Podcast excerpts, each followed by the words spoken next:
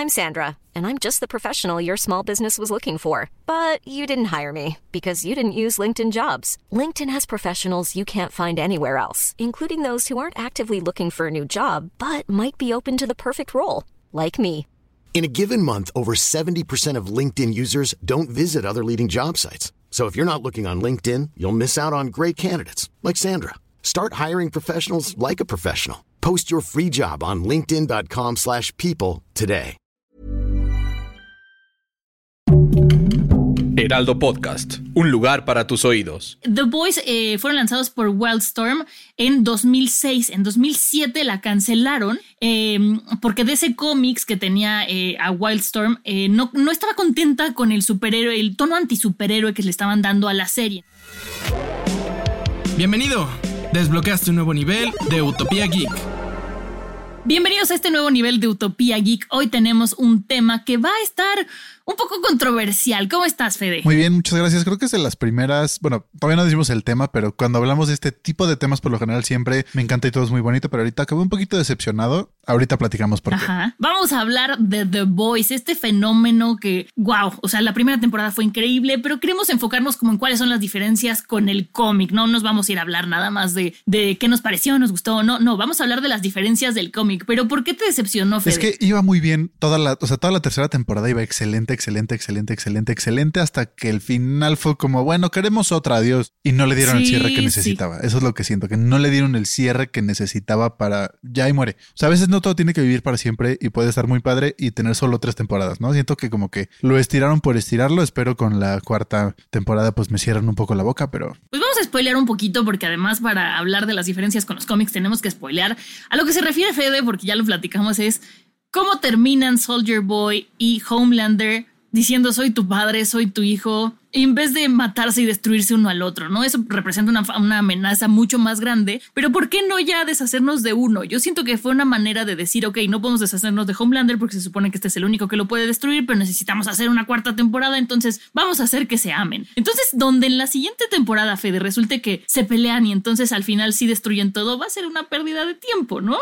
Sí, ya, ya lo alargaste una temporada innecesariamente. Que, que el- o sea, todo el, por lo general pasa al revés, que el principio de la temporada es como wow, el final es como wow, y el en medio como que te da un poco igual. Está al revés, como que la temporada en sí fue lo que me gustó, el final es donde dije, bueno, Sí. quisieron hacer otra. Pero Estoy claro que voy a ver la cuarta. O sea, esto no quiere decir que no vaya a ver la cuarta, ni que no me gustó en general la temporada. O sea, Oye, fue repito, la- la- del, del capítulo 1 al 7 que fueron, excelente. Fue la temporada más gráfica, ¿no? Porque veníamos acostumbrados a que es una serie muy gráfica, es una serie muy gore. Si no la han visto, vean los primeros 10, seg- 10 minutos del primer capítulo cuando matan a la novia de Huey, no les estoy spoileando nada, es el principio y desde ahí dices, ok, ya vi cuál es el tono de esta serie. Pero en este fue, fue un poco más allá, ¿no? Sí, como que ya están dando las libertades como de sacarlo directo de cómo es en el cómic, ¿no? O sea, ya como que... Es lo bueno de que lo hagan en plataformas. Nadie te puede decir no. O sea, haces lo que quieras, haces el tono Ajá. que tú quieras. The Voice siempre ha sido, ¿qué pasaría si los superhéroes fueran en el mundo de hoy en día? Y sí serían así, serían celebridades, serían, este, algunos serían muy mala onda, serían, este, justo pues como en la serie todo sería, la verdad.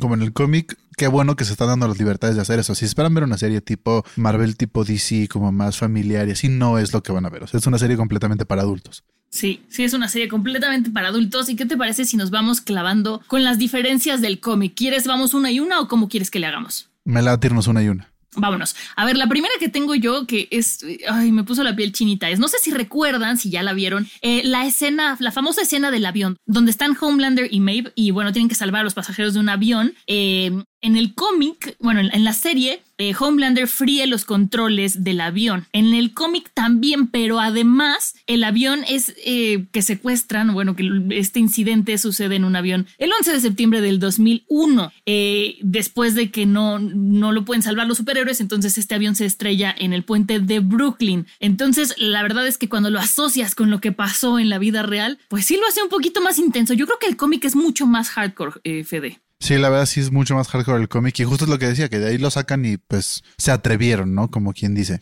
Ajá. Yo tengo ot- otra diferencia aquí, que es que Stillwell, no sé si te acuerdan porque es de las primeras dos temporadas, porque pues spoilear, creo que ya spoilé, pero bueno, este que es la de PR de Bot, Ajá. en la serie es hombre. Entonces justo aquí le hicieron la diferencia y eso creo que jugó a su favor un poco por toda la relación que pudo haber tenido Homelander con ella, ¿no? Sí, sí, totalmente. O sea, yo creo que sí es un personaje muy importante y a la hora de ser hombre, pues a lo mejor lo quisieron, lo quisieron llevar por otro lado en los cómics y en la serie, pues no lo hicieron de la misma manera, ¿no? Sí, creo que, creo que acabó funcionando bien como la dinámica que tenía con Homelander al final en la serie. Y la siguiente diferencia que a mí me parece también que es una de las... Pues que todas están súper gore, Fede. Eh, es sobre, eh, sobre Becca Butcher, que bueno, es la, la esposa, la pareja de Butcher, el, el protagonista. Eh, en los cómics, ella se despierta y se da cuenta que dio a luz a un bebé que tiene superpoderes. el bebé empieza a disparar láseres y entonces Butcher lo mata en defensa propia y además de esto, Becca había muerto durante el parto. O sea, es muy diferente. Em, Butcher en el cómic, igual que acá, piensa que la violó un superhéroe y entonces decide eliminarlos a todos, ¿no? Eh, en cierto modo, esto es parecido a lo que vemos en la serie, pero el hecho de que él mate al hijo y el hijo mató a la mamá cuando se murió, insisto, está un poco más oscuro. Sí, justo, es, un, es un punto en donde sí cambia mucho, porque el, hijo siento que va a ser como parte principal de la cuarta temporada de The Voice, como que acabó diciendo soy Homelander y aquí está el hijo y como que va a ser pieza importante. Pues que, pues, está bien que sean diferentes, ¿no? Para que lean los cómics y pues vean que puedes tener dos historias de la misma historia sin problemas. Otro punto que es diferente es que en la serie a Kimiko le dieron el compuesto B cuando era grande porque Bot empezó a hacer sus experimentos, pues como se acuerdan que los experimentos a ver si podían hacer como unos super terroristas, entre comillas, que fueran de, de parte de Bot para que pudieran hacer ese como trato con el gobierno para meter superhéroes a los militares. Y en los cómics cayó en una tina de compuesto B de la versión japonesa. Entonces, sí en la, en la serie también se menciona que hay más superhéroes que no solamente son los siete, pero los siete son como los más famosos. En los cómics está un poco más explícito dónde están los demás superhéroes, ¿no? Sí. Otra de las diferencias que hay es que em, Deep o Profundo, el personaje que pues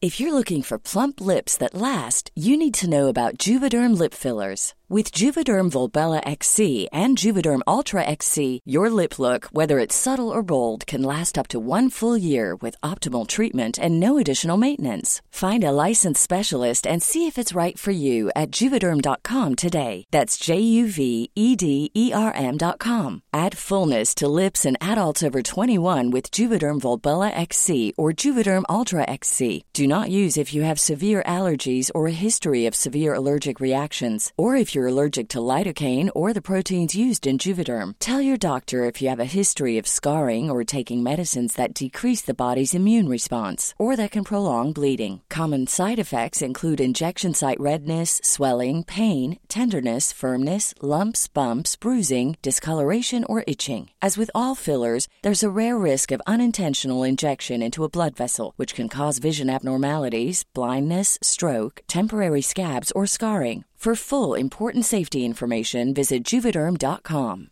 Hi, I'm Daniel, founder of Pretty Litter. Did you know cats tend to hide symptoms of sickness and pain? I learned this the hard way after losing my cat, Gingy. So I created Pretty Litter, a health monitoring litter that helps detect early signs of illness by changing colors, saving you money and potentially your cat's life. Pretty Litter is veterinarian developed, and it's the easiest way to keep tabs on your fur baby's health right at home. Go to prettylitter.com and use code ACAST for 20% off your first order and a free cat toy. Terms and conditions apply. See site for details.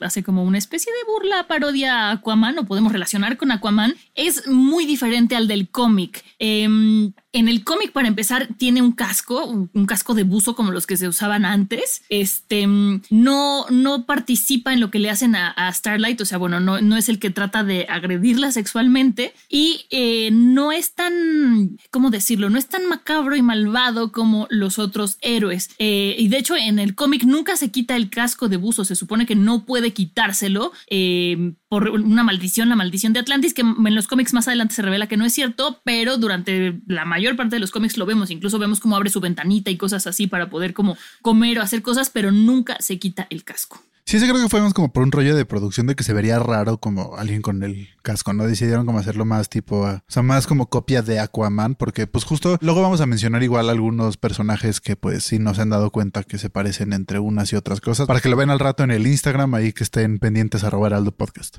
Y otra diferencia que encontramos que este es muy importante y pudo haber sido un buen punto para explotar ahorita en la serie es que en los cómics Noir es una copia de Homelander. Es un clon y tiene los mismos poderes y es hasta más este, agresivo y más malo, se podría decir, en los cómics que Homelander. Entonces, pues esto hubiera servido en esta temporada para poder pelear contra Homelander. En este caso, pues Homelander es muy superior en poderes a Noir, pero pues sí, es una diferencia ahí que teníamos en los cómics. Que es muy loco, ¿no? Lo que hacen aquí en esta temporada con Noir, que tiene sus amigos que son caricaturas, como que no, no termino de entender cómo lo justificaron, o si es parte de su imaginación o es parte de su superpoder, no, no, no terminé de entenderlo. Está bonito, me gusta cómo lo justifican, pero sí saca de repente de onda, ¿no? Cuando empiezas a ver los pajaritos y los animalitos muy Disney. Sí, creo que sí, como que, o sea, porque justo si ya ves como la historia de los, de la serie de qué pasó antes con Noir, como que te hace mucho sentido cerrarlo en este, saberlo cómo piensa, ¿no? Creo que como que te da a entender mucho del personaje. Sí, uno de los últimos datos que tenemos sobre la diferencia con el cómic es que el personaje de Traslúcido es tan, tan, tan distinto en el cómic que no existe.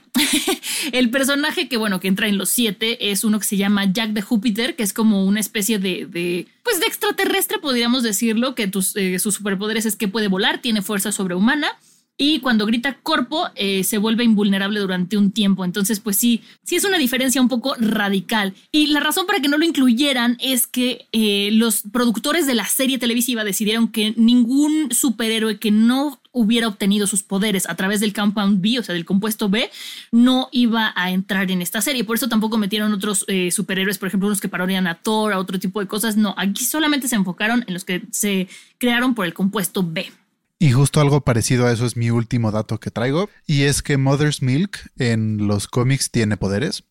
El Técnicamente sí fue por el compuesto B, pero no, porque su mamá trabajaba en la fábrica y entonces cuando nació como que naturalmente nació con poderes, no tantos como para ser un superhéroe, pero tiene como extra fuerza y tiene como ahí algunos cuantos poderes que técnicamente sería un super, pero, pero no lo consideran tanto, ¿no? Y también a lo largo de la serie vimos algunas burlas. Por ejemplo, no sé si se acuerdan de un anuncio de Pepsi que hizo Kendall Jenner cuando estaba a tope todas las, este, todas las protestas en Estados Unidos sobre la brutalidad de la policía y que le entregaba una Pepsi a un policía y todo se resolvía. Bueno, en este capítulo no perdieron la oportunidad para que pase exactamente lo mismo y se burlen. También de otra cosa que se burlaron que me pareció maravilloso fue de cuando los cuando todos los actores empezaron a cantar Imagine cuando empezó la pandemia, lo recrearon cuadro por cuadro y hubieron bastantes cameos en esa escena, ¿no? O sea, como que la verdad estuvo, sí, esta de, vi uno de Ashton Kutcher y Mila Kunis, como que mucha gente participó y eso me gustó, me gustó bastante que les da igual meterse con quien sea. La verdad es que me gusta cómo se burlan de todo. Yo el, comercial de, eh, de, Pepsi no lo había visto, pero tú me platicaste y cuando ya lo vi dije, sí, es una copia idéntica y el video de Imagine se pasan. Sí puedo entender por qué hay gente ofendida, pero la verdad es que hay que tomarlo como es, que es una serie ácida.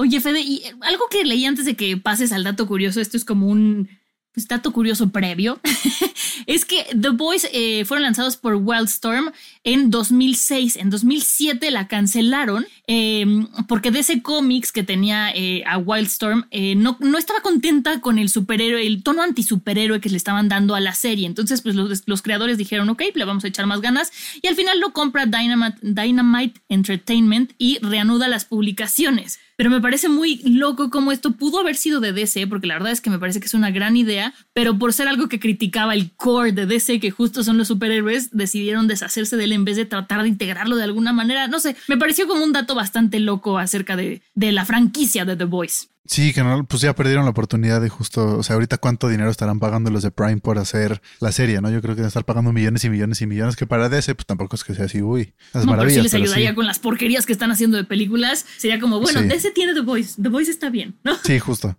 Bueno, y ahora sí vamos a avanzar con el dato curioso del episodio, y este es que Karen Fukuhara, que es la actriz de Kimiko, desarrolló su propio lenguaje de señas para la serie. O sea, cuando la vemos hablando, en realidad no es que sea el lenguaje de señas como que le dicen el ASL, que es el American Sign Language, porque pues está en Estados Unidos, sino que ella solita hizo su propio como lenguaje de señas, porque al final, pues el personaje no, o sea, no sabría cómo hablar con señas, ¿no? Como que justo al final ella se lo tuvo que haber inventado y pues se lo inventó en la serie, ¿no? Entonces qué padre que justo su forma de expresarse pues es muy del personaje, ¿no? Sí, la verdad es que yo lo había visto y claro que identificas que no es el lenguaje que se usa, ¿no? El, lenguaje de sordomudos, pero no sabía que ella se lo había inventado. De hecho, fíjate que en el último capítulo sí me quedé pensando y dije, ¿eso se lo habrán enseñado? ¿La habrán entrenado? ¿Cómo fue? Me parece muy interesante que ella misma lo haya creado para ella y su, relación con Frenchy, la verdad es que está bien chida. Me los imagino hablando en su lenguaje tras bambalinas. Pues muchas gracias por escuchar este episodio de Utopía Geek. Recuerden escuchar un episodio nuevo cada lunes en Spotify, Apple Podcast y los viernes tenemos un bonus de Utopía Geek. También escúchenlo. Son episodios más cortos y pues la verdad están más informativos, pero igual están muy padres. Sigan el podcast, activen notificaciones para que sean los primeros en escucharlo. Si ya están ahí, pónganle cinco estrellas. Y recuerden que las redes sociales del Heraldo en Facebook, Instagram y TikTok son arroba Heraldo Podcast. También me encuentran como Febanos-sound y a ti, Monse. A mí como arroba Montesir89 por todos lados. Perfecto, nos escuchamos la siguiente. Adiós. Adiós. Utopía Geek, producido por Ale Garcilaso y el diseño de audio de Federico Baños.